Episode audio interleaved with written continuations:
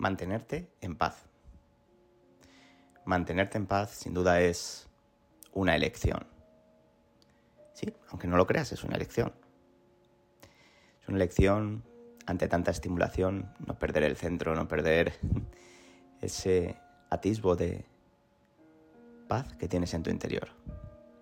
¿Cómo poder hacerlo? Pues bueno, hoy te voy a explicar brevemente cómo yo cómo recomiendo mantenerse en paz. En primer lugar, tienes que empezar por ser amable contigo mismo y contigo misma, con tus palabras, con tus hechos, con tus pensamientos. Decide qué puedes hacer ahora. Es decir, no te vayas al pasado, no te vayas al futuro. Decide qué puedes hacer ahora con ese problema, con ese pensamiento. Y solo desde ahí, trabaja cuánto te, desapegas del pasado y o te impides ver el futuro, realmente te pones el foco donde tiene que estar, que es en el presente. Solo desde aquí vas a definir tu realidad, no lo que quieres creer, lo que quieres ver, lo que quieres pensar, dónde quieres sintonizar tu, tu atención y, por tanto, tu energía. Con lo cual, mm, ¿dónde pones tu atención? En el conflicto, en la paz, en querer tener razón, en la paz. Son muchas interrogantes.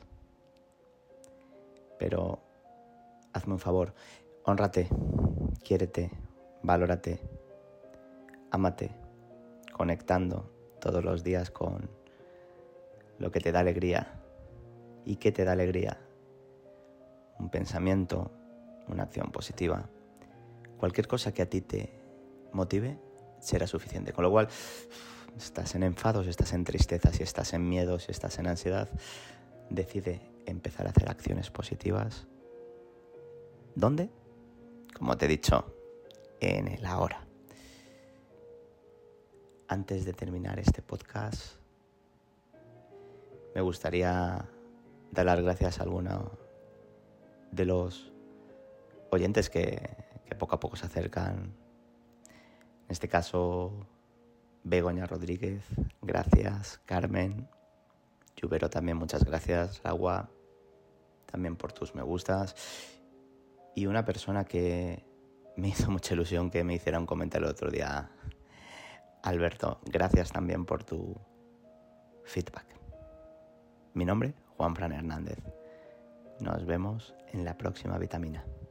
Gracias por estar ahí y recuerda, mantente en paz.